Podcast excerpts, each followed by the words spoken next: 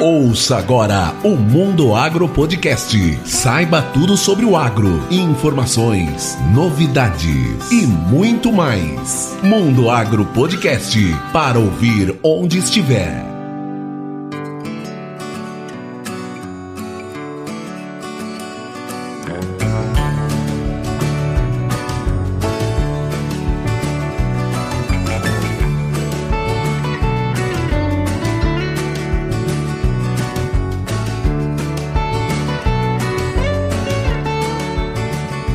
No ar mais um episódio do Mundo Agro Podcast, o seu podcast sobre o agronegócio. No episódio de hoje, eu, professor Rogério Coimbra, conversei com o Sr. Roque Ferretti. Ele atua no setor de projetos industriais voltados ao beneficiamento de sementes. Nesse bate-papo, o Sr. Roque nos conta como se dá a construção de unidades de beneficiamento de sementes e quais são as novidades em termos de equipamento.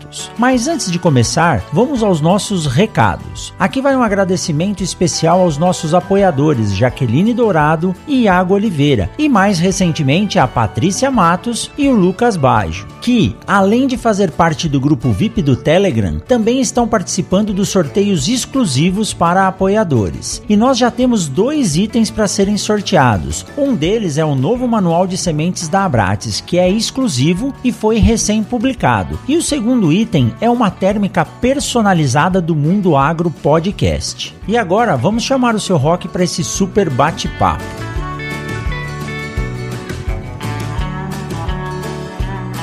Seu Rock, seja muito bem-vindo ao Mundo Agro Podcast. É um prazer muito grande tê-lo aqui e eu tenho certeza que a quantidade de informação que o senhor tem para nos passar é muito grande. Um pouquinho que a gente conversou já essa semana antes de iniciar a gravação já deu um gostinho assim da sua história na agricultura, na soja e no tema de hoje, né? Que são projetos eh, industriais para a produção de sementes, né? Voltado às UBSs. Seja bem-vindo ao Mundo Agro Podcast, seu Rock. Eu quero agradecer ao Rogério pela oportunidade de participar do Mundo Agro e vou passar um pouco da minha experiência na área desses longos anos de vivência no dia a dia.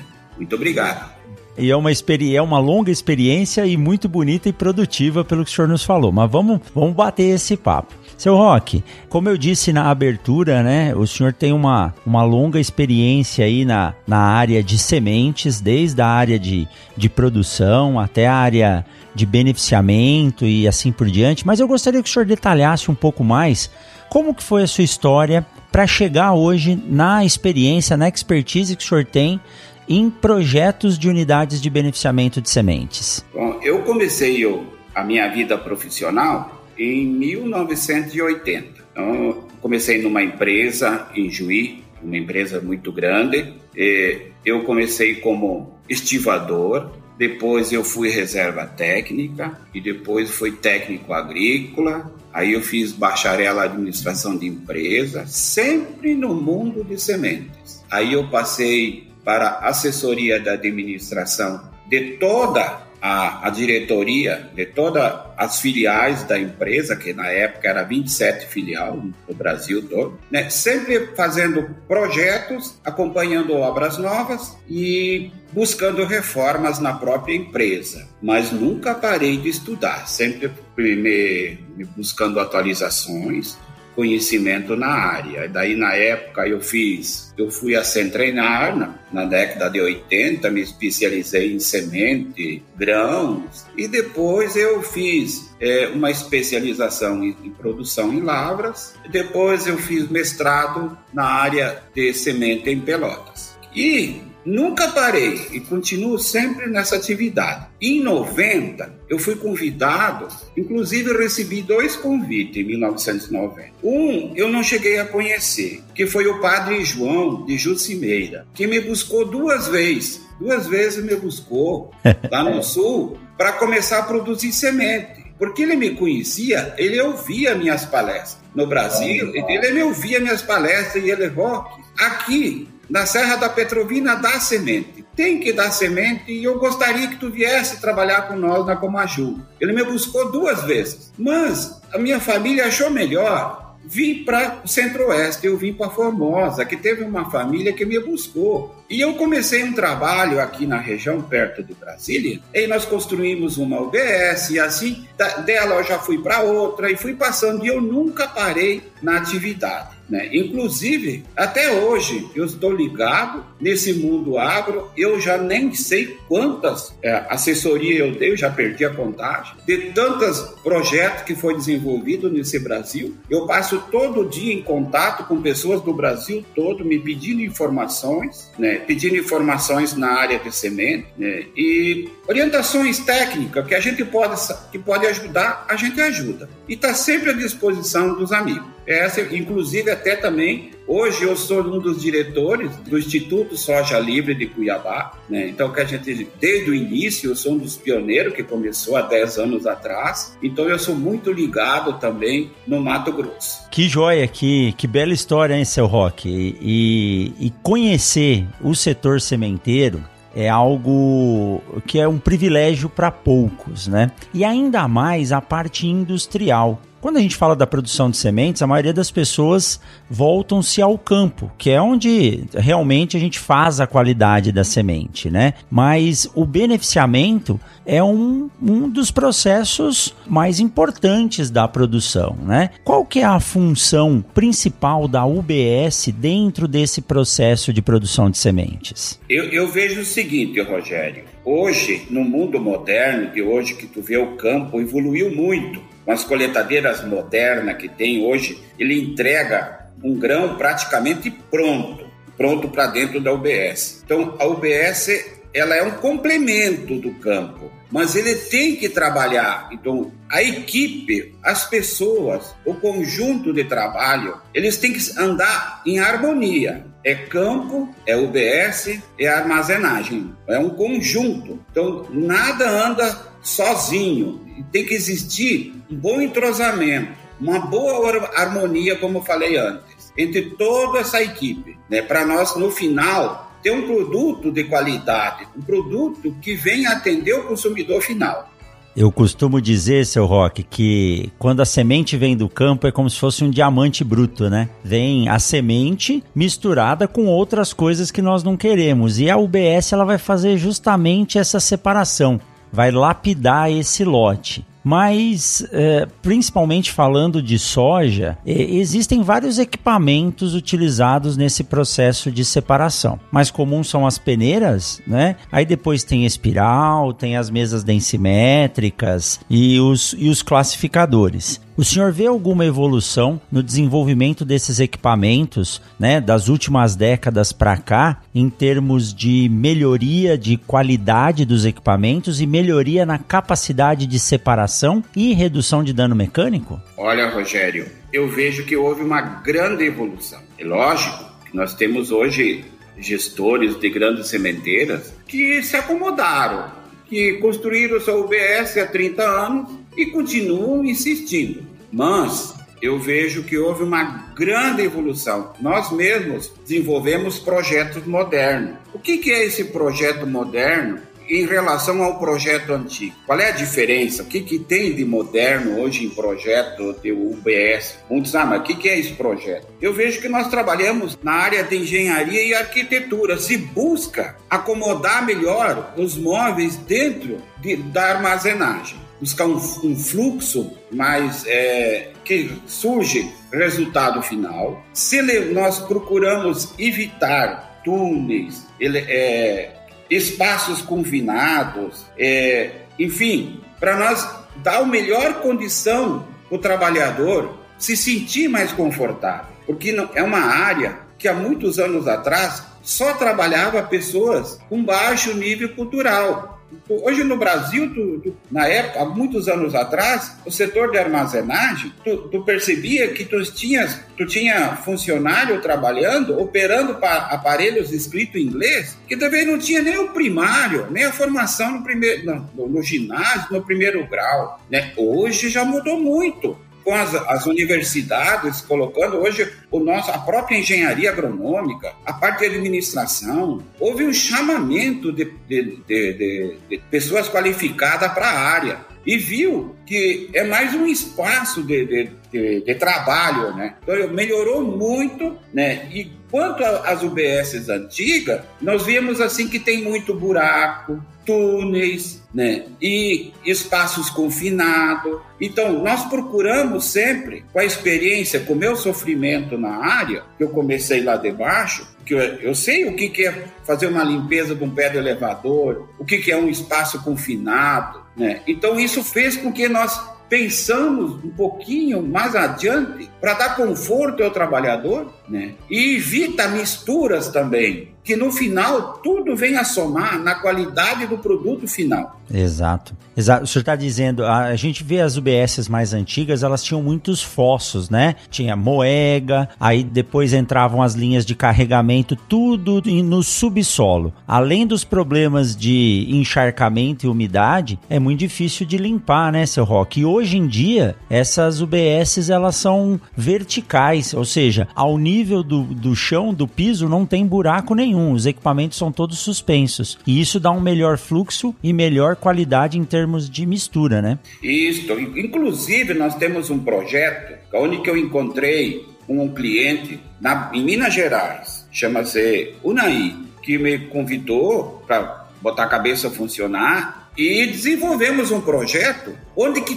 toda a OBS é nível zero. Não existe no Brasil. Né? Então não existe, é um projeto diferenciado, inclusive está no meu site a obra. Né? Então, não, inclusive a moega é, não tem buraco, não tem fosso, não tem espaço confinado. Ela é então, suspensa? Então, suspensa. Mas foi o que, que aconteceu? Tudo é condições da topografia. Onde que eu encontro, é motivo que eu estou lhe falando aqui. Se as pessoas me dão condições de eu pensar e observar o, a, a topografia da sua região, a gente tenta aproveitar o máximo, que hoje um projeto não se faz assim, Rogério, ah, no papel, sem você ter uma informação da topografia e uma UBS. Então tu tem que aproveitar tudo, o que o teu terreno lhe oferece. É que nem construir um edifício. Né? O edifício se sobe para cima, a UBS também se sobe, mas se tem extensão, então se procura horizontal, desenvolver um trabalho com que fica um, uma obra harmoniosa, bonita né? e te dê sempre no final vai te dar qualidade na entrega do produto final. É isso mesmo, é, é, isso que tem que se buscar, né? É a fluidez, a facilidade de acesso às máquinas, porque cada lote que passa pela UBS ela tem que parar e ser inteira limpa, né? E esse processo de limpeza é um dos processos mais demorados. Às vezes você demora mais para limpar a UBS do que para beneficiar o material. E seu Rock, em termos dos equipamentos, o senhor havia me dito que não é fabricado no Brasil, mas já tem algumas sementeiras trabalhando com equipamentos mais eficientes, principalmente é, quando nós falamos em capacidade de rolagem, né? As chamadas espirais que para soja são muito eficientes. A gente conhece as espirais fixas e abertas que fazem um barulhão enorme, mas o senhor me disse que tem uma, uma outra tecnologia que está sendo utilizada que pode melhorar eficiência, reduzir o ruído e dar mais fluidez ao produto. Que tipo de espiral é essa? Lógico, hoje já está chegando com a facilidade, com a internet, com os meios de comunicação, Hoje nada ficou longe, tudo ficou mais prático de entrar em contato, trazer tecnologia para o Brasil. Uns anos atrás era mais difícil. Hoje já nós estamos trazendo é mesas de gravidade, é espirais rotativo. Então, há muitos anos, muitos e muitos anos, você começou com espiral estático lá já em 70, 80, nós tinha aquele espiral estático e até hoje você trabalha com ele. Agora, com a, com a, facilidade da tecnologia de você buscar novidade no mundo, está chegando no Brasil um espiral rotativo. E isso o que, que acontece? Você vai aumentar a tua produção, vai reduzir o ruído né? e vai te dar qualidade no beneficiamento. E além do mais, ele não serve só para soja. Inclusive tem a região das pessoas que de produtores que trabalham com pimenta, você pode passar pimenta. Então tudo que é produto que é esférico, você usa no espiral. Então isso se tornou mais versátil. Antes era exclusivo para a soja. Agora começou a diversificar. Então toda aquela cultura que é esférica, ele vem, vem a, dar, a colaborar, a melhorar o produto final. Essa espiral rotativa, o eixo principal dela, ele gira num sentido e a semente passa no outro. Então isso daria assim uma maior velocidade de separação, seu Rock? Ó, e tu, você tem controle, você tem, você consegue controlar a velocidade. Se o produto é melhor, você pode aumentar a velocidade. Se o produto é mais fraco, tem muita é, deformação, você reduz a velocidade, né? Então, inclusive, uma das grandes diferenças que é um espiral que ele é fechado e é revestido com borracha para reduzir o dano mecânico. Perfeito. Então, isso então ajuda muito. Então, o produto evita porque na velocidade que vem o estático, ele joga o produto contra a parede, entendeu? Isso danifica a semente. Enquanto o espiral rotativo, ele é revestido com borracha, uma borracha especial, que isso vem a reduzir o dano mecânico, né? Que vem ajudar muito, que vem aquilo que eu comento sempre, vem auxiliar, vem manter aquela mercadoria, aquele produto que a lavoura que o campo entregou na moeda. Que a UBS não pode é, destruir um trabalho que foi feito no campo. Perfeito, é isso mesmo. E com a quantidade de corpos metálicos mais duros do que a semente, é muito comum, né, seu Rock, o aumento de dano mecânico durante o processo de beneficiamento. Principalmente quando a semente tem que ser sucessivamente carregada e descarregada. Num dos trabalhos que nós desenvolvemos aqui na universidade, foi observado que a maior fonte de dano mecânico eram os elevadores, mesmo com correias redutoras de velocidade, a descarga do elevador no anteparo chegava a furar peças de metal de tanto que a semente batia ali. A utilização de alguns anteparos de borracha, como o senhor citou, dentro dessa, dessa espiral, eles já reduzem muito, em torno de 90% os danos mecânicos. Mas a gente tem que entender, né? Tem que saber onde está ocorrendo o dano mecânico para poder controlar ele dentro da UBS, né? Correto, correto, correto. E aí, você está gostando do Mundo Agro Podcast? Então nos siga também nas redes sociais como arroba Mundo Agro Podcast. E olha só, se você possui uma empresa, serviço ou produto e quer alcançar mais clientes, o Mundo Agro Podcast é o lugar certo para isso. Anunciar em podcast é a forma mais eficiente de chegar ao seu novo cliente. Então mande um e-mail para mundoagropodcast@gmail.com e solicite o nosso Media Kit. Assim você pode ser um patrocinador do Mundo Agro Podcast e nós vamos divulgar a sua marca diretamente no ouvido do seu novo cliente.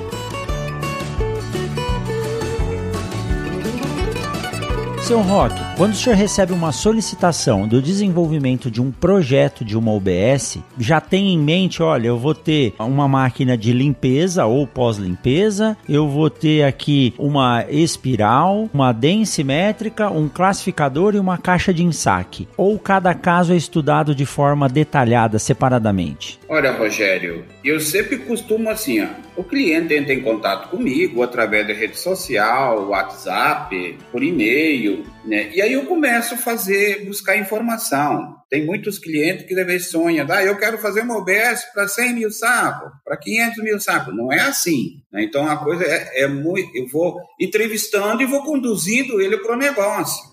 Isso aí é um conjunto de informações. Talvez a pessoa não, não, gostaria de fazer uma OBS para 200 mil sacos. Mas o potencial dele, o negócio dele, eu sempre costumo fazer assim, e com calma e com muita calma. Não adianta você só ter o dinheiro, que eu, eu vejo que o grande segredo na UBS chama-se equipe, equipe de trabalho. Poucos dias agora nós estamos conduzindo uma UBS gigante, né? Onde que nós pedimos, faça as metades só. Por quê? Não, não, não adianta eu, que eu vou querer fazer 500 mil. Não, faça 200. O mercado é muito exigente e, e, no início é difícil você formar equipe. Isso é um conjunto de trabalho. Não adianta eu ter um, um monte de uma OBS gigante e eu não tenho pessoas qualificadas, pessoas preparadas para administrar essa máquina. Então eu, eu vou conduzindo o um negócio lentamente. Então é um processo que eu passo a ser, fazer parte da família, eu faço parte do negócio. Eu começo a conduzir e a pessoa não,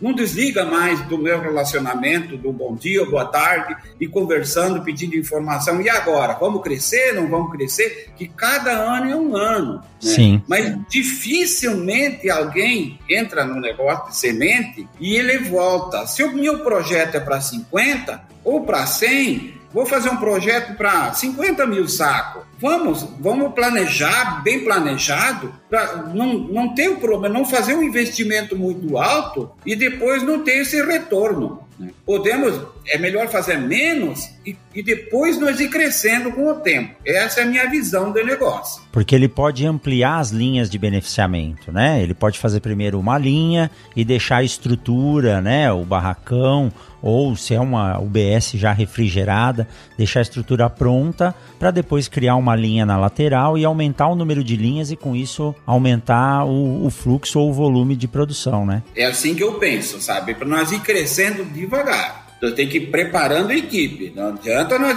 Ah, eu vou fazer uma.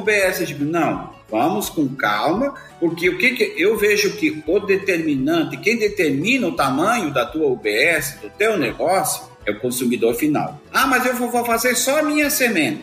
Mesma coisa. Eu tenho que ter qualidade. Não adianta. O mercado quer qualidade. Hoje ninguém quer plantar o quer plantar uma, uma semente com baixa germinação, com baixo vigor. Né? Então, por mais que seja para atender o meu negócio, para atender terceiros, eu tenho que estar tá preocupado com a qualidade final dessa semente. Eu tenho que ter um campo, um campo, um stand que, que, que eu fique satisfeito, que eu olho para o campo né, e diz, olha, realmente eu tenho qualidade. Posso ampliar? Pode. Porque eu vejo que não adianta nós fazer uma, uma grande OBS e lá no final nós não ter qualidade. É a qualidade final. É esse meu raciocínio. Exato, eu concordo, concordo. A qualidade do produto final, que vai depois entrar num armazenamento, vai passar lá de seis a oito meses, numa condição que o armazenamento, principalmente para soja, ele é complicado, né? É um fator limitante, tem que ter um produto de alta qualidade. E, seu Rock, mudando um pouco de, de assunto, assunto, mudando de assunto não, né? Partindo para um outro lado aqui, muitos produtores têm a vontade de produzir a sua própria semente. E produzir a própria semente não basta simplesmente fazer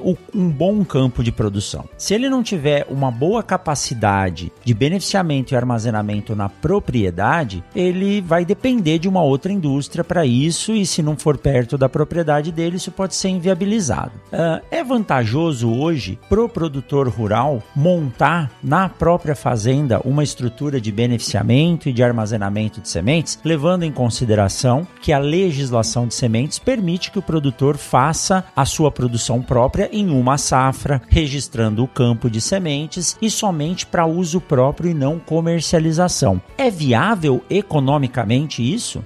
Bom, Rogério, eu, eu sou um vendedor de semente também, que um dos grandes negócios meu é vender semente. Então, eu não fomento, por exemplo, trabalhar com, com semente clandestina, sabe? Eu sou, sou muito, eu tenho já uma, uma linha de trabalho, eu vejo que, nós, que hoje o Banco Germoplasma tem um custo para criar é, esses lançamentos de cultivares, não é de, de graça, que hoje nós vemos assim é, cultivares com alta produtividade, isso teve um custo e esse custo tem que ser ressarcido aos grandes pensadores, né? Nada, eu sei que existe uma lei que é, que é permitido, por exemplo, o produtor salvar sua semente, isso é permitido, né? Agora, eu sempre eu penso o seguinte, o produtor pode se reunir em grupos ou formar uma cooperativa, ou quando é pequeno se forma em grupos, faz a parte legal, faz direitinho, sabe? Legalizar faz um, um, complexo, faz uma UBS, que geralmente uma UBS, você não atende só você. Você vai atender o teu vizinho, vai atender pessoas mais longe, vai dar trabalho, vai, vai oferecer trabalho a um grupo de funcionários. Então, fazer a coisa legal, fazer a coisa certinha. É, essa é a minha visão. Que eu sempre eu, vi, eu venho de uma escola de, lógico, tem, todo,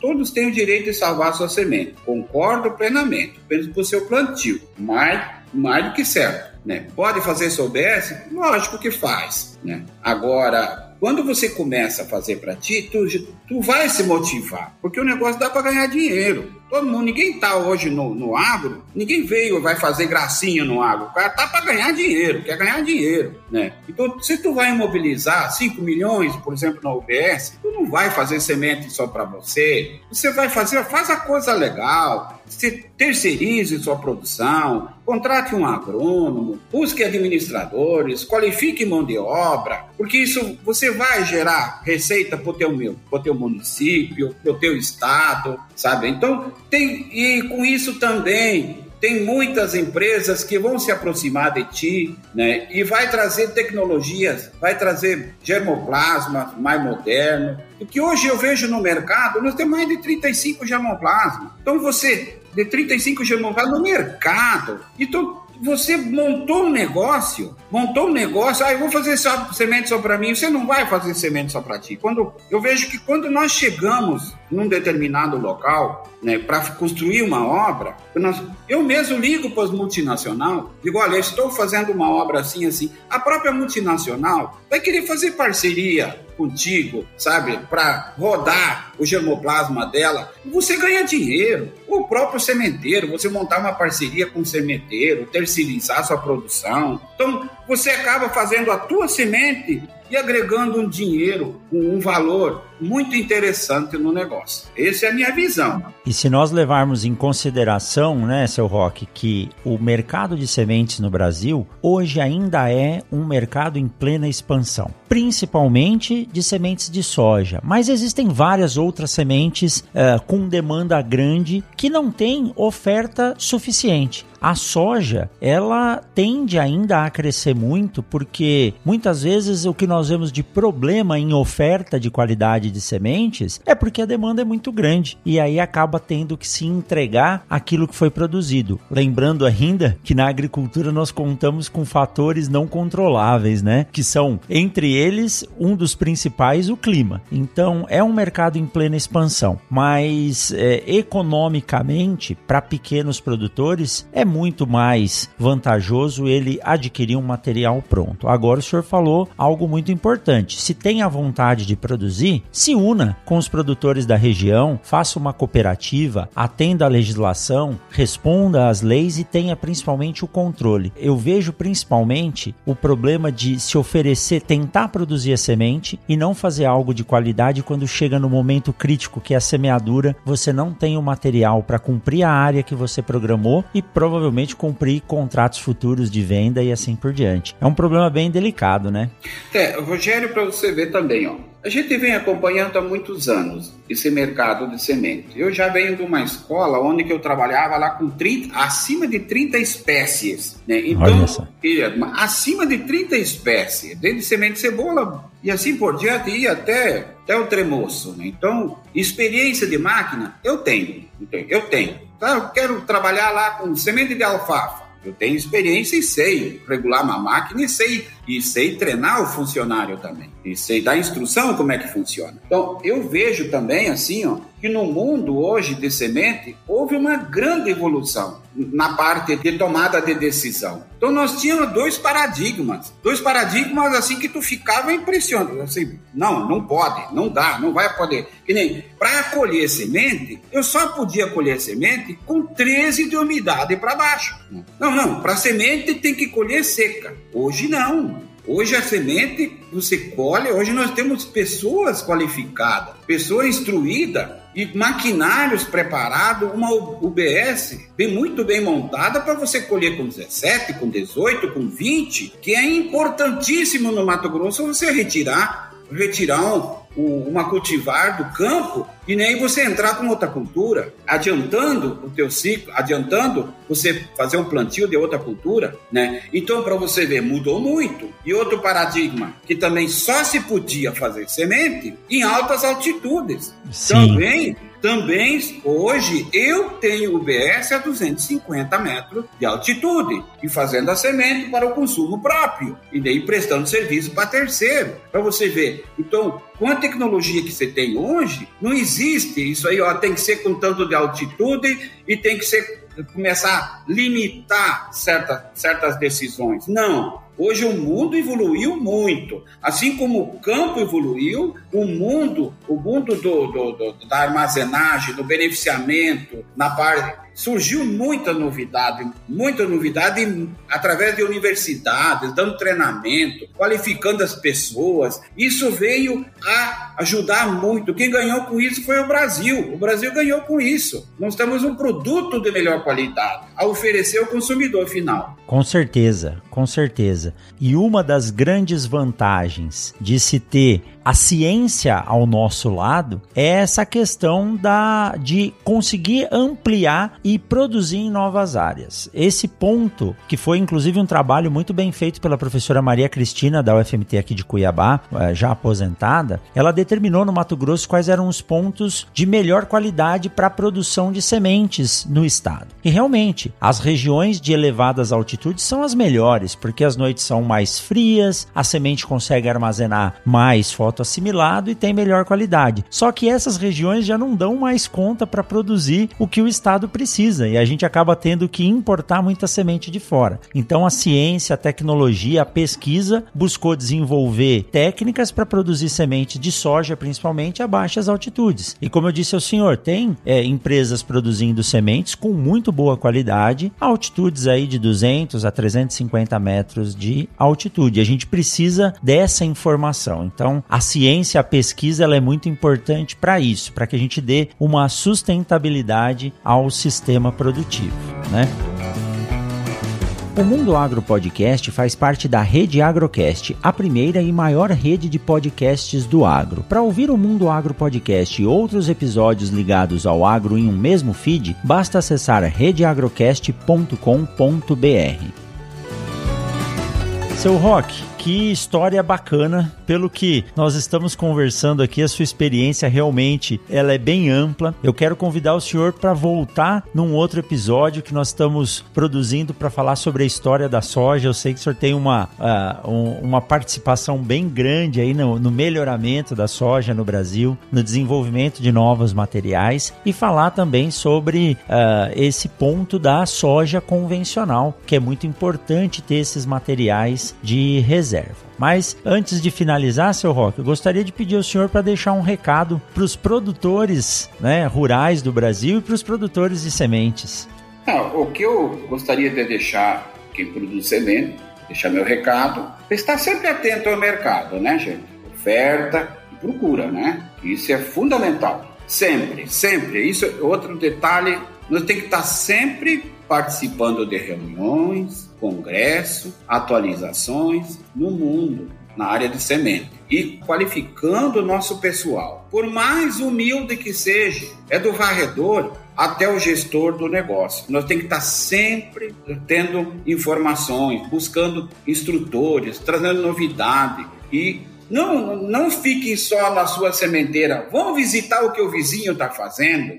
Tem, tem certas atividades que você faz, mas vá visitar o vizinho. Vai visitar o teu concorrente, né? não seja inimigo do seu concorrente. Vai visitar. Trocando ideia, os dois vão crescer. Isso eu vejo. Com certeza. Né? Outra coisa, não esquecer principalmente da qualidade final. Que o comprador hoje, cada dia está mais difícil de você conquistar um comprador. E você, se vender uma qualidade fraca, você nunca mais encontra esse comprador. Ele não volta mais. Exato. Ele não volta mais. Estou lhe falando que ele tem experiência e ele não volta mais. Você só engana uma vez, não engana duas vezes mais. Essa é a minha visão de negócio. É isso mesmo. É isso mesmo. Seu Rock, e quem quiser encontrar o senhor, como é que faz para localizar? O senhor tem aí LinkedIn, que eu sei, site, passe para nós. Quem queira entrar em contato com o senhor, como pode fazer para lhe localizar? Tá, nosso Instagram é arroba solcampo, LTDA, e o LinkedIn é Rock Bertoldo Ferretti, é 2R e 2T, e o site é www.solcampoltda.com E lá tem todo, tem nosso telefone, tem nosso contato, né? e estamos sempre à disposição dos amigos, independente se não dá negócio. tá certo. É, não se preocupe de alguma informação, alguma orientação, e os negócios vão acontecendo ao natural. Estou à disposição de todos. É isso mesmo. Que joia. Seu Roque, muito obrigado pelas valiosas informações que o senhor trouxe aqui para os ouvintes do Mundo Agro Podcast. Tenho certeza que são válidas e essa parte industrial do setor sementeiro, ela é muito fascinante, é muito interessante e é uma área que contrata muito, como o senhor acabou de falar, falta mão de obra qualificada. Tenho certeza que esse setor vai empregar muito no Brasil, gerar muito emprego e gerar muito recurso para esse país que tem o direito de ter ter o seu trabalhador aí empregado. Que joia. Seu Roque, muito obrigado por dispor esse tempo de estar aqui batendo um papo com a gente e já deixo um convite aí para os próximos episódios. Muito obrigado, viu, seu Roque? Rogério, eu só tenho a agradecer pela oportunidade de, de participar do mundo agro e por passar um pouco dos meus conhecimentos. E estou sempre à sua disposição. E na primeira oportunidade que eu tiver o Sinop, eu vou lhe fazer uma visita. Muito obrigado. Com certeza, com certeza. Vou ficar lhe esperando aqui na universidade. Muito obrigado, seu Rock. O que nós desejamos a todos é uma boa safra e nós nos vemos na semana que vem. Tchau, tchau, seu Rock. Muito obrigado, tchau. Que legal! Estamos muito felizes que você chegou até aqui nesse episódio. E se você gostou muito, mas muito mesmo do conteúdo que entregamos aqui no podcast, torne-se também um apoiador do Mundo Agro Podcast no Apoia-se, Padrim ou no PicPay. O link está aqui na descrição desse episódio. E lembrando que apoiando o Mundo Agro Podcast, além de receber informações com antecedência sobre episódios, conteúdo e entrevistados, você participa também do grupo VIP do Telegram e receberá um ou mais números para participar dos nossos sorteios exclusivos para apoiadores. E fiquem atentos, porque vem mais novidades por aí. É isso aí, um forte abraço para você e até a semana que vem com mais um episódio do Mundo Agro Podcast.